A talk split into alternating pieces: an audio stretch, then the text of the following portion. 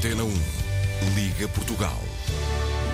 Depois da operação judicial que causou a demissão do presidente do Governo Regional da Madeira, três suspeitos estiveram detidos durante 21 dias e saíram agora em liberdade e sem indícios de prática de crime. Olhamos para este caso no programa Antena Aberta, edição António Jorge. Muito bom dia. Foram 21 dias detidos, três semanas, os empresários Custódio Correia e Avelino Farinha, mas também o ex-presidente da Câmara do Funchal, Pedro Calado, foram ontem libertados eh, com termo de identidade e residência. O Ministério Público pedia prisão preventiva, mas o juiz de instrução não viu indícios de qualquer crime. Os três suspeitos de corrupção estavam detidos desde o dia 24 de janeiro, dia da mega operação judicial que ficou na memória pelos meios envolvidos, com aviões da Força Aérea e centenas de inspectores da Polícia Judiciária a desembarcarem na Ilha da Madeira, também com os jornalistas que no dia anterior foram de Lisboa para Funchal para poderem relatar o que sucedia no dia da operação. Ora, na antena aberta queremos ouvir a sua opinião sobre este caso. Será isto normal? Bom, há pessoas que pedem uh, claramente a explicação detalhada da Procuradoria-Geral da República, pessoas, mas também partidos e instituições, e há quem considere por exemplo, alguns eh, advogados, que isto é um exemplo de como a justiça funciona em Portugal e está a funcionar de acordo com a lei. Não sei se Conceição Gomes, bom dia, é coordenadora do Observatório Permanente de Justiça do Centro de Estudos Sociais da Universidade de Coimbra. Obrigado por estar connosco. Não sei se uh, partilha desta visão. Esta é, um, é, uma maneira normal da justiça atuar? Ou há aqui, muito concretamente, no que diz respeito ao tempo que os suspeitos tiveram detidos, um, uh, uma violação, uh, eu não diria de uma, mas de várias leis?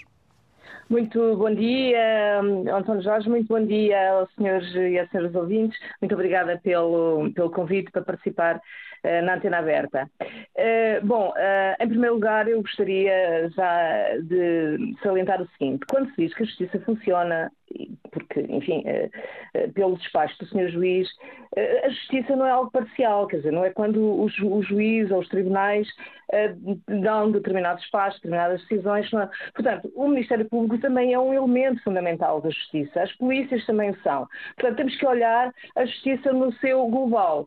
E depois, quando usamos a expressão funciona, quer dizer, funciona sempre, para o bem, para o mal, melhor, pior, sempre funciona. Portanto, eu acho que as questões não se podem colocar aqui.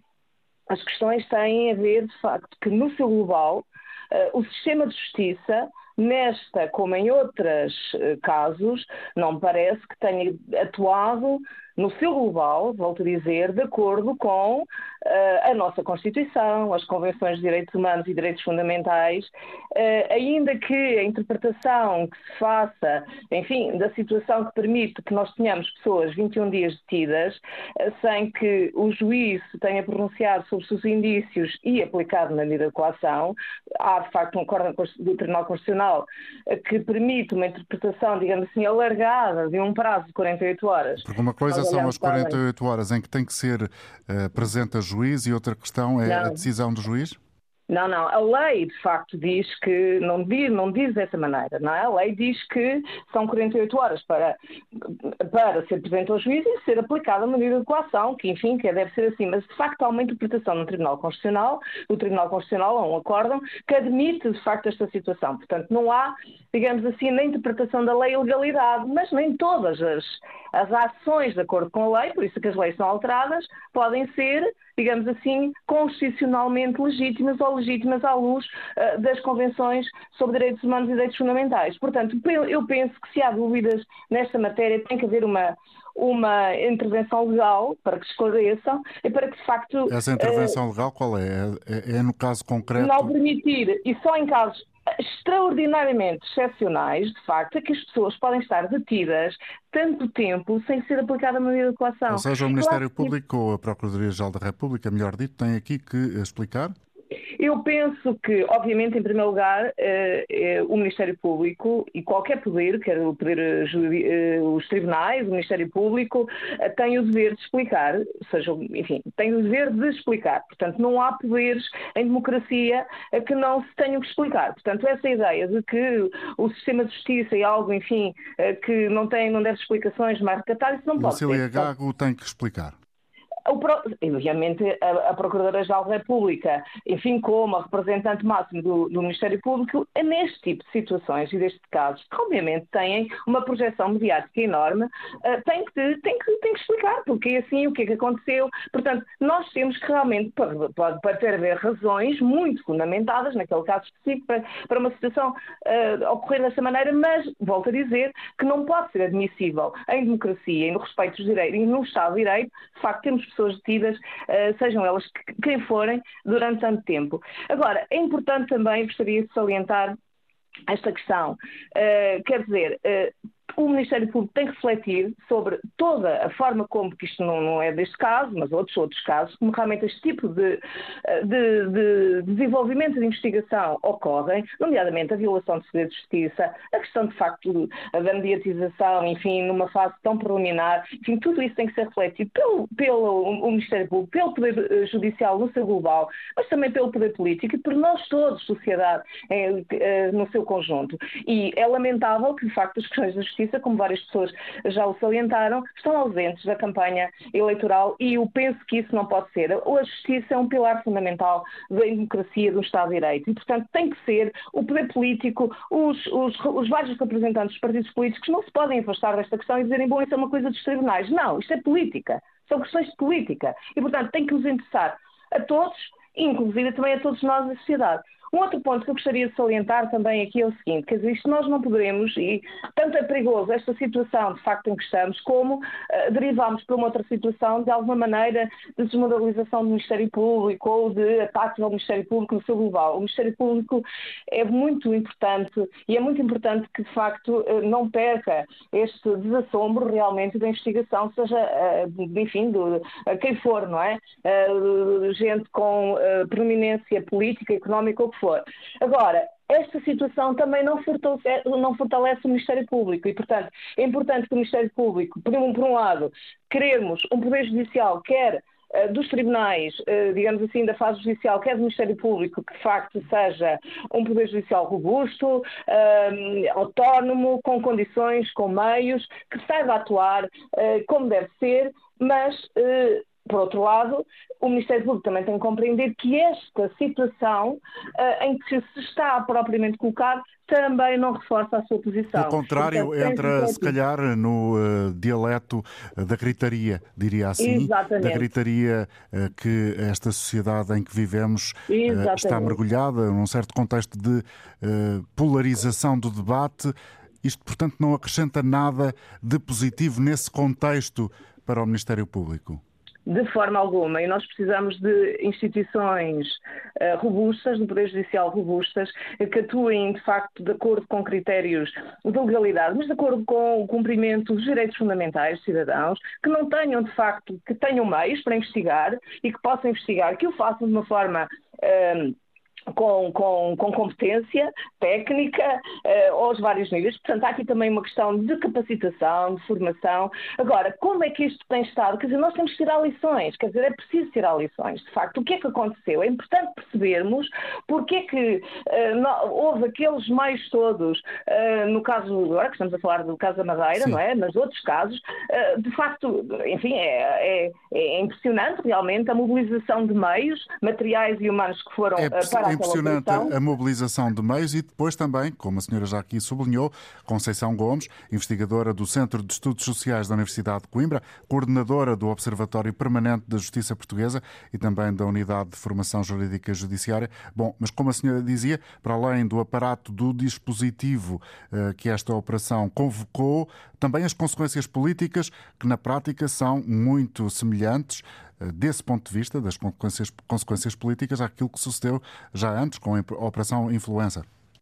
Exatamente, e depois, de repara, o Ministério Público de facto não existe uh, numa bolha, quer dizer, tá, todos vivemos em sociedade, já, uh, uh, o Ministério Público vive em sociedade, não é? As suas ações têm impacto, aliás, e vimos o impacto político como salientou. Agora, é, é, eu gostaria aqui desse ponto, é que realmente nós temos uma mobilização de meios nunca vista em Portugal, eh, e depois temos um juiz de instrução que aplica medida de coação, enfim, um termo de identidade que é quase uma medida de coação burocrática, chamamos-lhe assim, mas acima de tudo, a acreditar o que dizem os jornais, eu não vi o despacho, diz que não há indícios da prática de crime. Ora, é uma desproporção absolutamente que tem que ser explicada. E essa é a questão fundamental, é perceber até que ponto é que isto, ou seja, isto quando falo assim de uma forma coloquial, estou a referir-me obviamente à decisão do juiz eh, de manter, por exemplo, eh, estes três eh, suspeitos durante 21 dias, mas também se calhar a senhora dir-me-á, Conceição Gomes,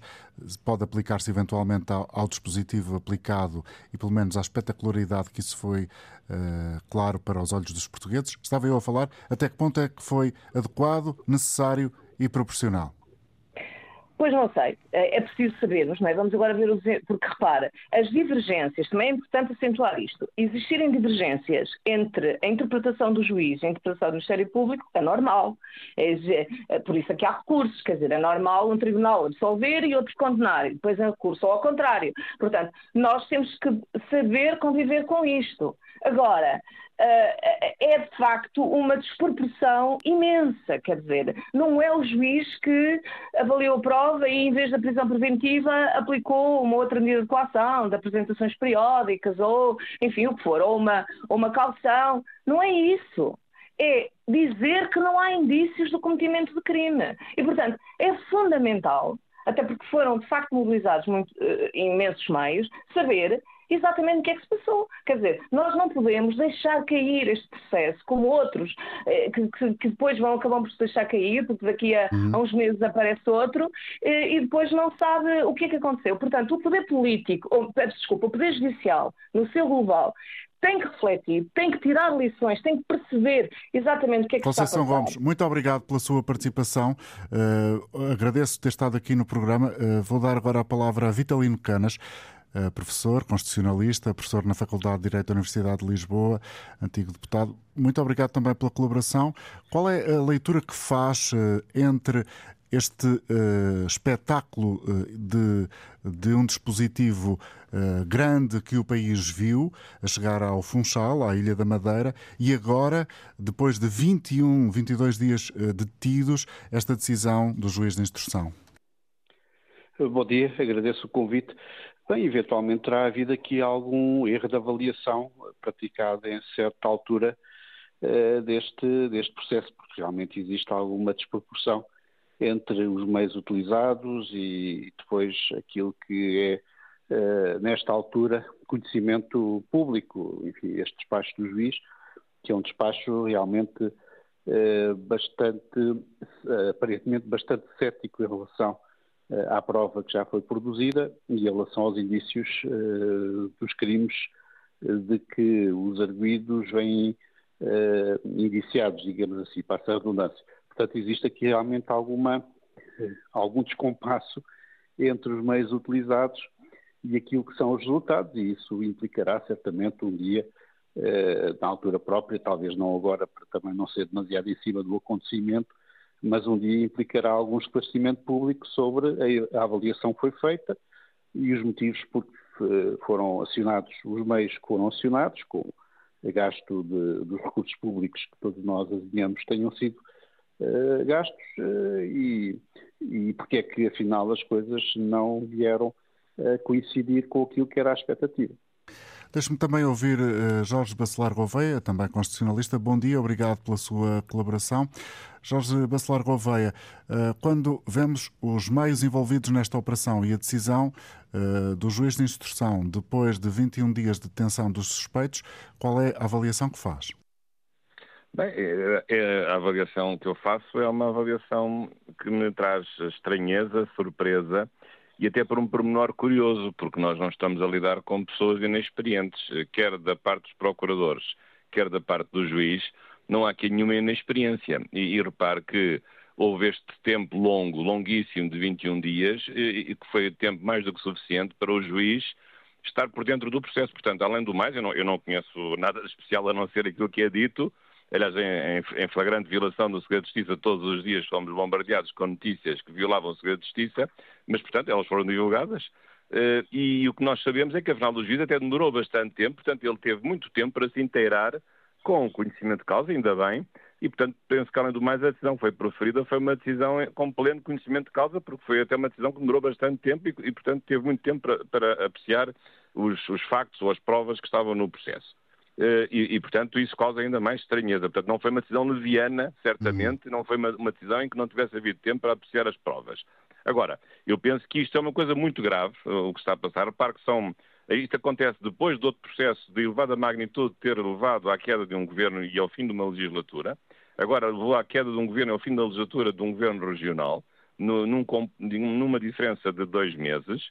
E, e, portanto, eu acho que há aqui coisas que devem ser feitas, e ao contrário do que foi dito pelo meu amigo o professor Vitalino Canas, eu acho que eh, já estou um pouco cansado da conversa de que não pode ser feito aqui, então não pode ser feito agora, porque se não for feito agora nunca mais será feito.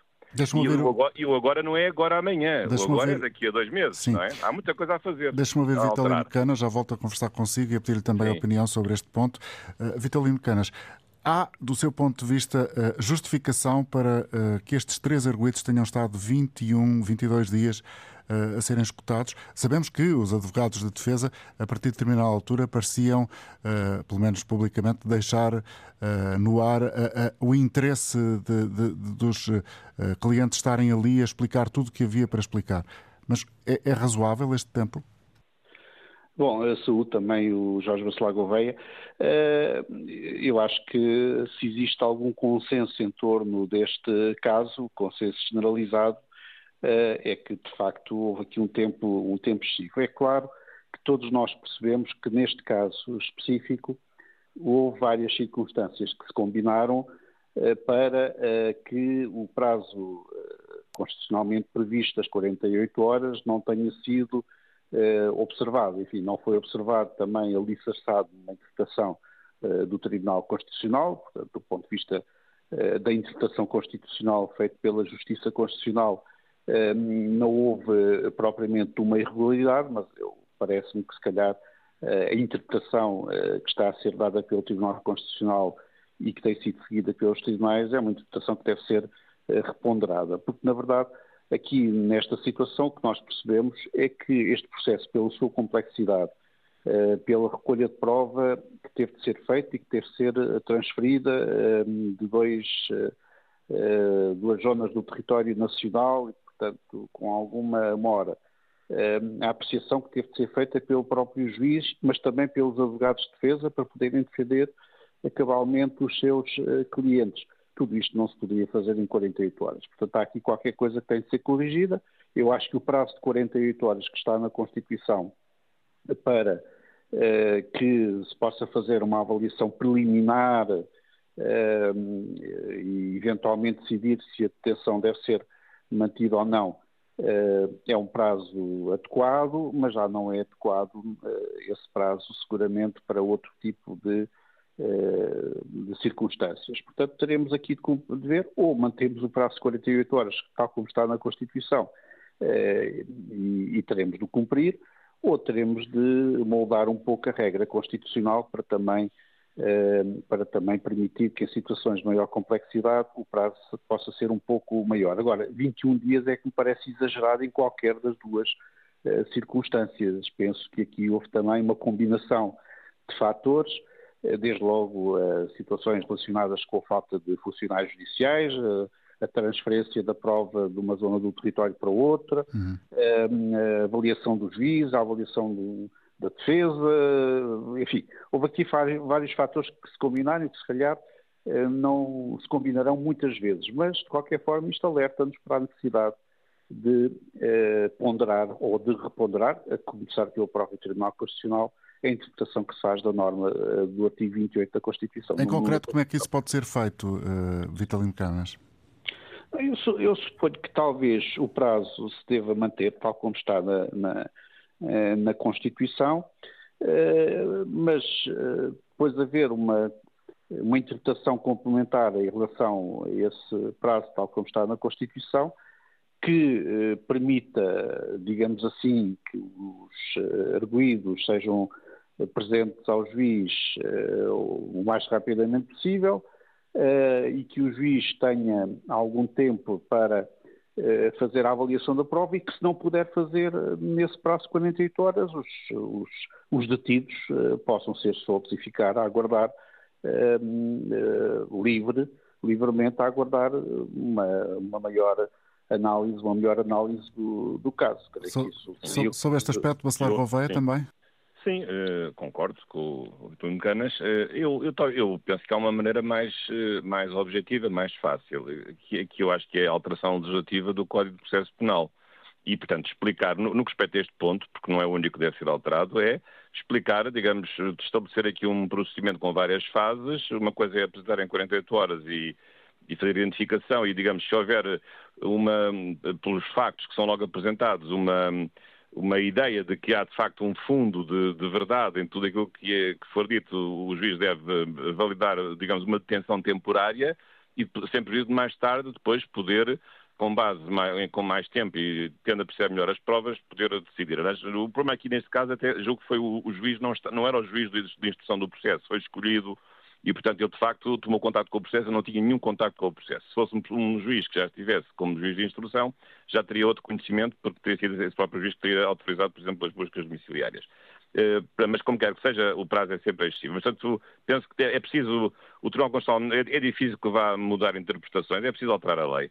E aqui uhum. alterar é, é, é, um artigo ou dois do Código Processual. Por outro lado, há aqui outro aspecto muito importante, já agora aproveito, e que foi, de facto, já se sabia, mas agora foi confirmado com um estudo importante, que é a duração dos processos. É inadmissível que um processo dure oito anos. Então as pessoas ficam arguídas durante oito anos ou dez anos, sem muitas vezes, na maior parte dos casos, sem, com despachos de arquivamento. Deixe-me ouvi-lo sobre outra matéria Sim. que tem a ver com um pedido até que já está na praça pública.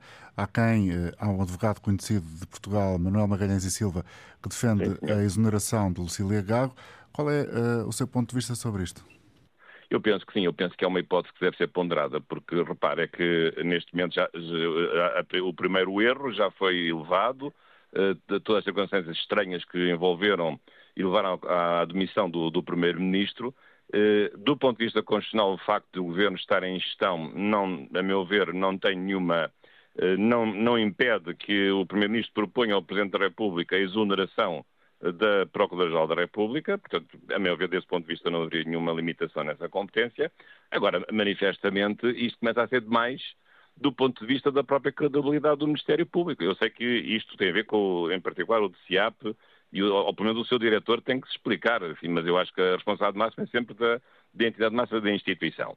Portanto, não havendo nenhum problema constitucional, limitação constitucional, acho que é um, é um aspecto que deve ser ponderado, a não ser que haja uma explicação cabal por parte da senhora Procuradora-Geral da República para, de facto, em, do, em, dois meses ou três meses ter acontecido, digamos, aquilo que aconteceu e depois, e depois mais do que isso, que é, de facto, a passividade do Ministério Público perante a violação sucessiva do, do segredo de justiça, porque nós, nós às vezes pensamos que estamos na justiça em direto e que isto é um problema, um problema de transparência, que todos estes factos são, estão submetidos a, a um crime que é o crime de violação do segredo de justiça. Eu acho que as pessoas já esqueceram que existe esse crime. Professor Vitalino Canas. Isto, isto, faz um pouco de impressão, todos os dias, estarmos a assistir a repetidas violações do segredo de justiça, que são, obviamente, eh, não vem de Deus Nosso Senhor, portanto só podem vir dos interventos processuais. Portanto, sabe-se bem quem é que dá aso a, e que, quem é que comete a, a violação do, do segredo de justiça, hum. do crime do segredo de justiça. Vitalino Canas, Lucília Gago deve ser exonerada?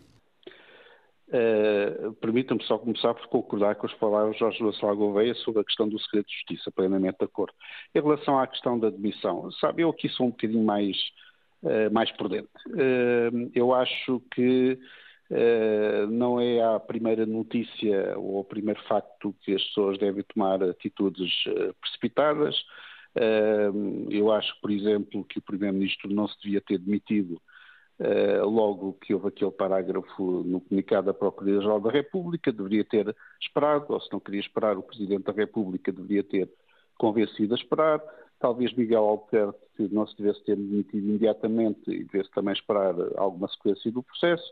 Uh, e também parece que a Procuradora-Geral da República não tem de se demitir ou não tem de ser demitida imediatamente enquanto não há uma sequência. Isto nós já percebemos algo que, aliás, tem sido também notado, é que está a mudar alguma coisa do paradigma que, que vigorava até aqui, que era o paradigma de que o Ministério Público apresentava uh, alguns indícios, alguma prova, e normalmente o juiz das liberdades, chamado juiz das liberdades, uh, aqui aceitava, uh, e as coisas prosseguiam assim, e as pessoas imediatamente ficavam sob o crivo, o crivo da justiça, de uma forma bastante mais radical.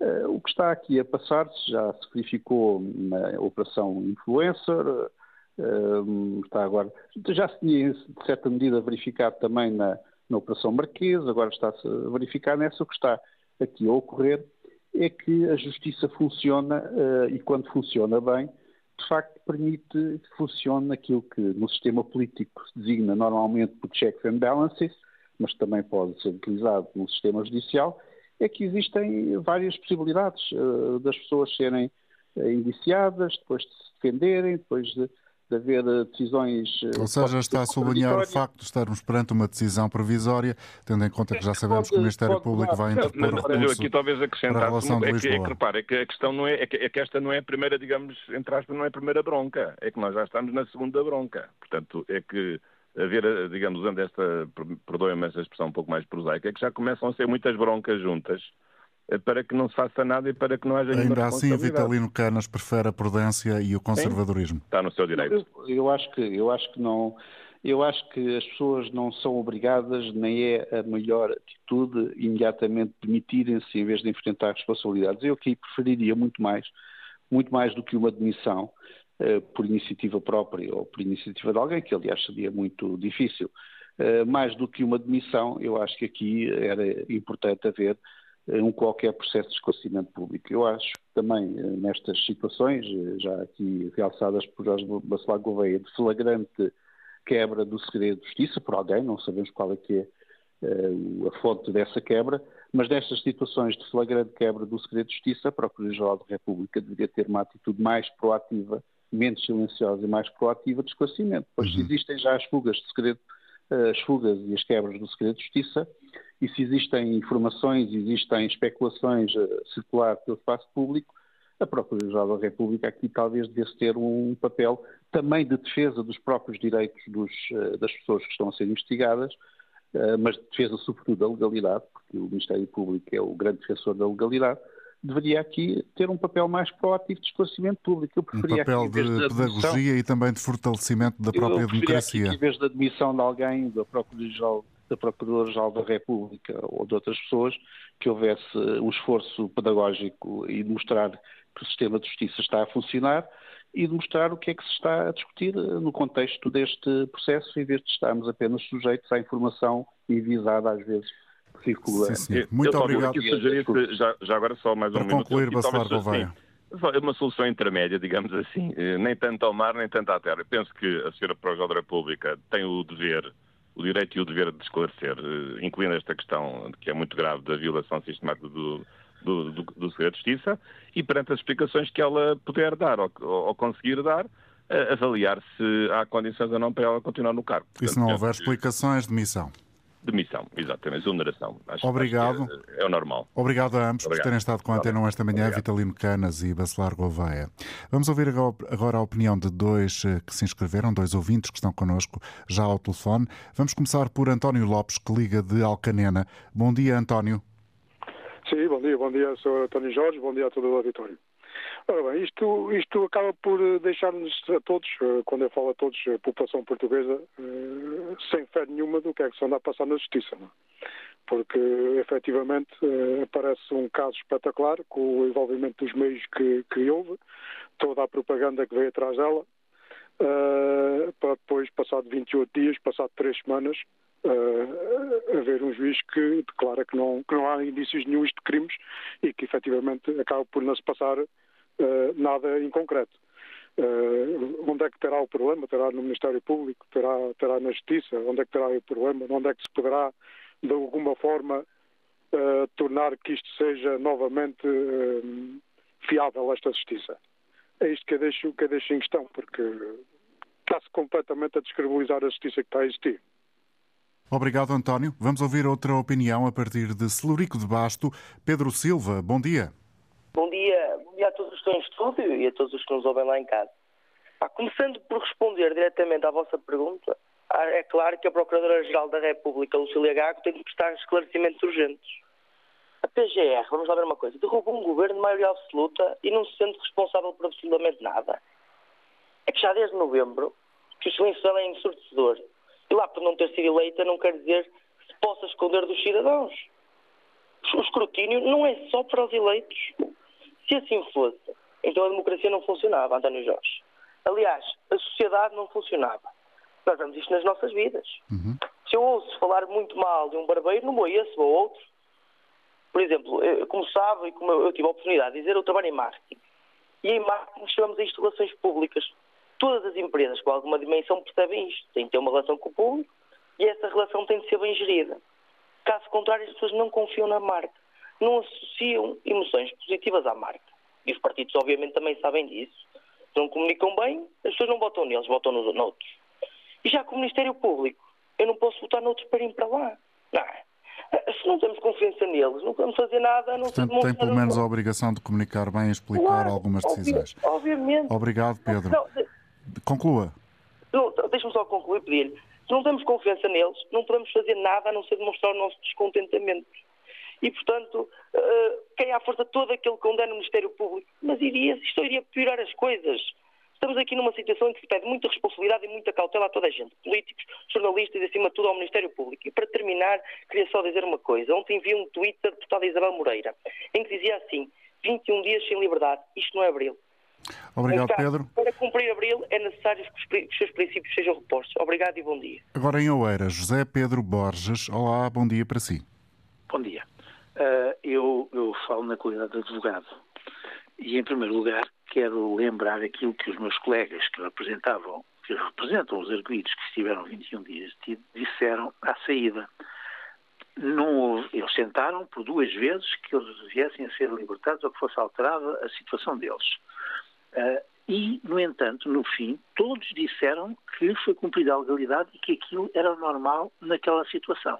Foram precisos 21 dias, foram precisos 21 dias para se esclarecer que, na realidade, aquelas pessoas não deveriam ter outra medida de coação diferente daquela do termo de identidade e residência. Primeira questão. Em relação à, à- responsabilidade pela detenção, é do juiz, não é do Ministério Público.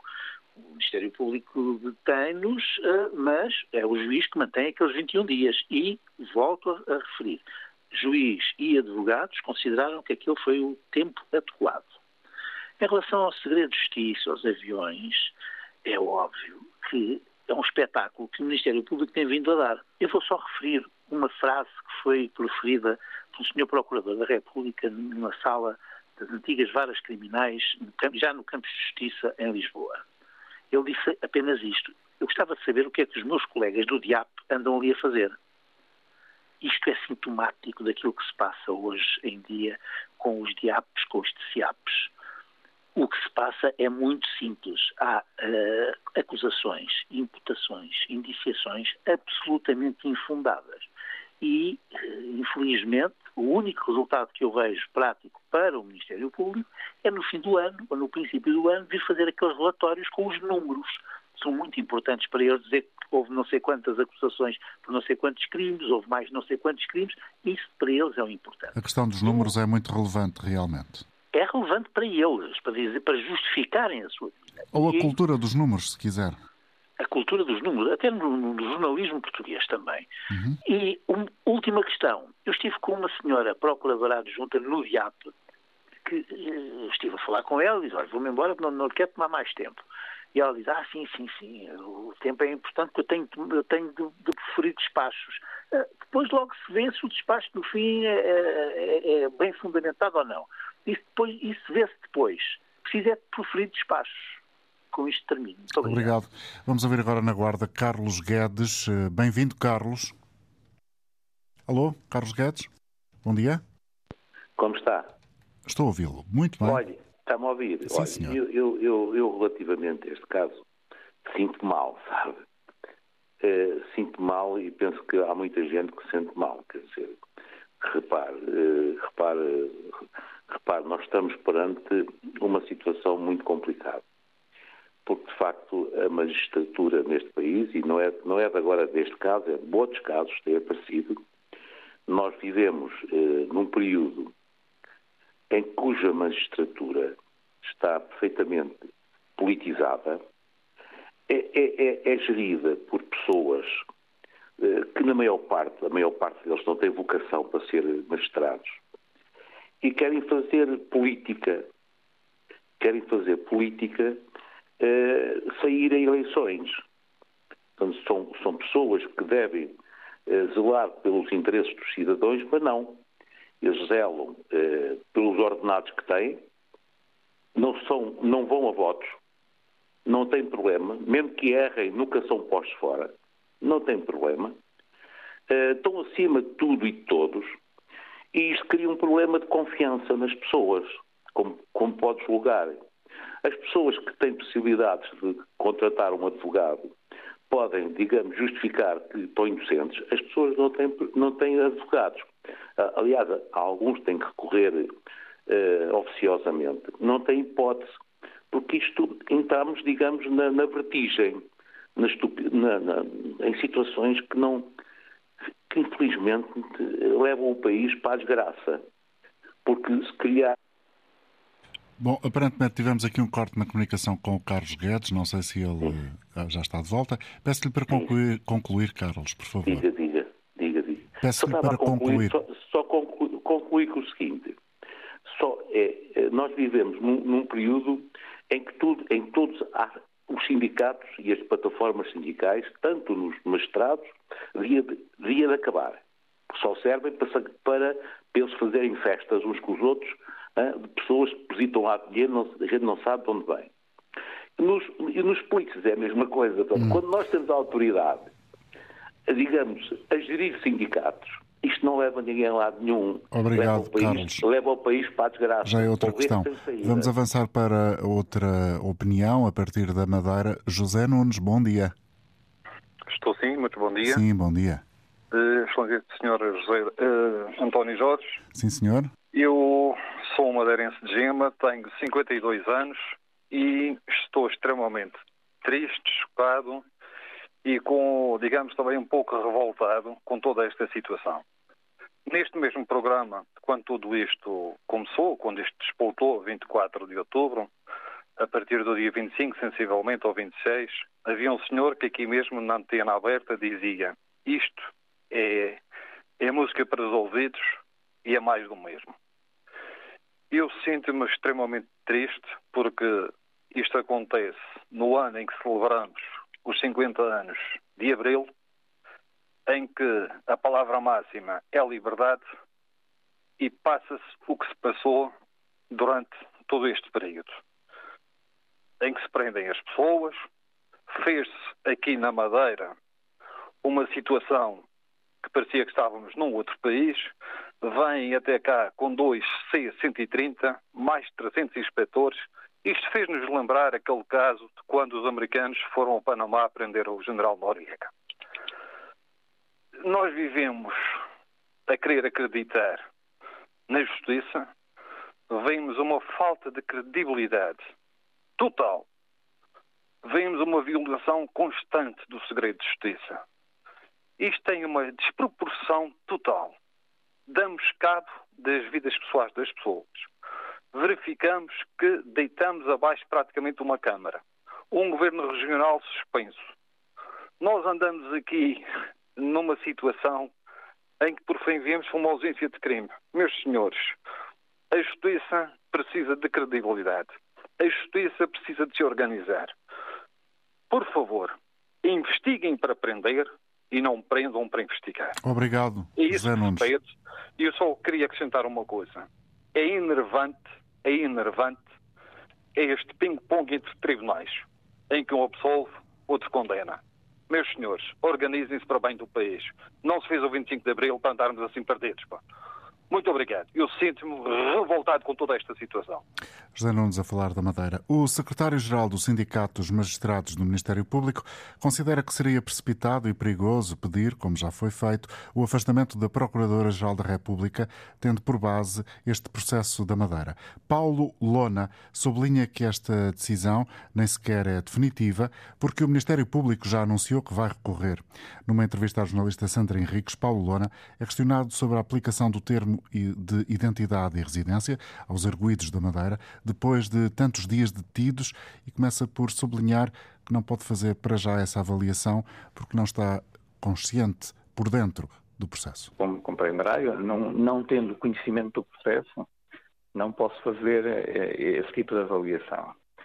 Eh, agora, o, o, que posso, o que posso dizer é que, neste caso, eh, o Ministério Público não, não estamos perante uma decisão que, que seja definitiva, uh, na medida em que as medidas de coação não têm caráter definitivo.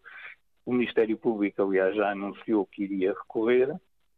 Uh, portanto, tal como se verificou recentemente no, no, processo marquês, sabemos que estas decisões muitas vezes têm caráter provisório e, e são revogadas na sequência de recursos.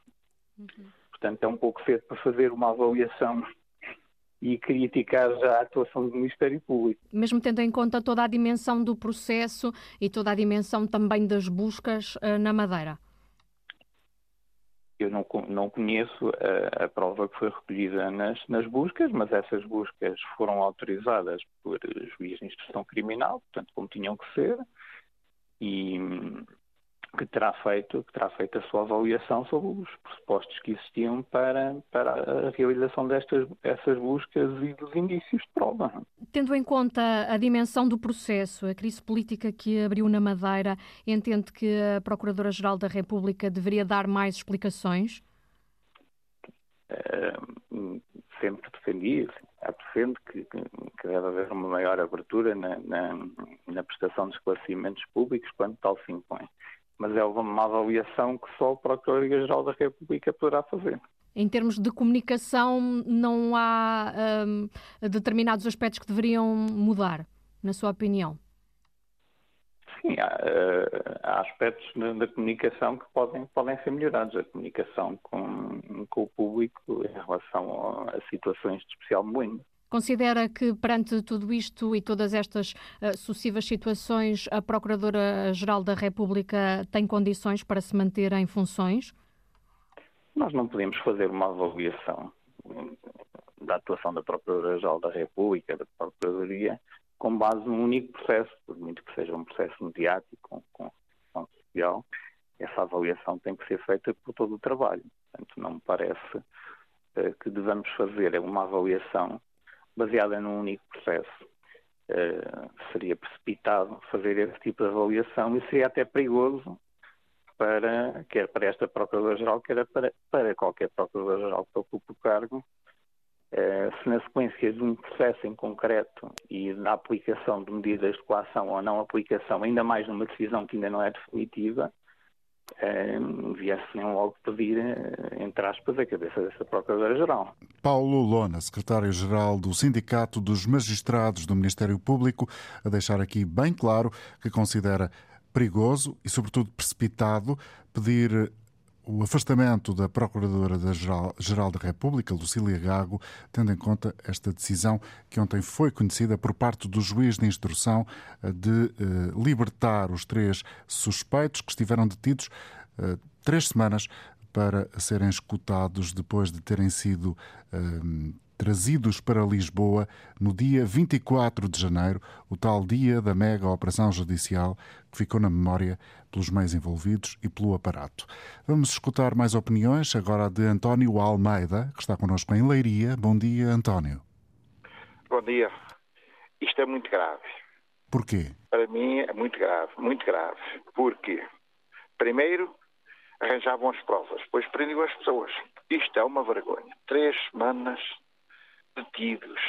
Três semanas. Se isto fosse na América, custava muitos milhões ao Ministério Público. Isto não se pode admitir. Como é que uma coisa destas acontece só se há populistas infiltrados nas polícias nas polícias e no Ministério Público. Esta procuradora não tem condições. Ela e os procuradores que prenderam e fizeram isto, destruíram o governo, maioria absoluta. Agora ela, o António Costa agora de, de ir para o governo como eles querem que vá o governo da Madeira também para o poder. Querem que ele vá para lá, porque afinal não havia provas. Corrupção. No governo da República eram dois presidentes de Câmara, perdiam o mandato e eram presos. Corrupção ao fim de cinco dias mudaram tudo embora, não havia provas. Isto é uma vergonha. Isto não se admite. Bom, obrigado. Já ouvimos várias vezes essas palavras. Vamos agora escutar a Virgílio Oliveira em Braga. Bom dia. Olá, bom dia para si, bom dia para todos. Uh, sim, muito rapidamente, e a ver se isto cabe num minuto, um minuto e meio. Uh, não vale a pena, digamos que já muita gente falou sobre o problema de fundo, que é o que tem ocorrido, sobretudo nos últimos meses, mas que nos leva a refletir sobre uma questão muito séria. Uh, só este pormenor. O logotipo do Ministério Público é em defesa da legalidade democrática. Como é que pode um órgão que é todo ele da organização corporativa e que, e que integra o Estado de Direito, mas não integra a democracia, porque não é elegível, uh, como é que pode este órgão arrogar-se a si mesmo o papel exclusivo de ser que, um órgão não democrática, ou pelo menos não de matriz democrática, de eleição e emanação democrática, a defesa da legalidade democrática. A consequência é esta. Temos os demais poderes reféns do poder do Ministério Público. E isto implica uma reorganização, o tal pacto de que se falava, para reorganizar o Ministério Público de forma a que, pelo menos, o verdadeiro soberano do país, que é o povo, o Estado, possa exercer escrutínio, possa escrutinar, possa pedir contas, possa eventualmente rolar uma cabeça, se tiver que ser, como é o caso, e com todo o respeito pela pessoa em questão, até porque eu não tenho dúvida que no Ministério Público são, a esmagadouríssima maioria são pessoas decentes, pessoas de bem, homens e mulheres de bem, mas nós sabemos que neste momento o, todo o Ministério Público é defendido como uma corporação através de, dos sindicatos, o Ministério Público ainda por cima não aceita desde a primeira hora sequer o poder desta Procuradora.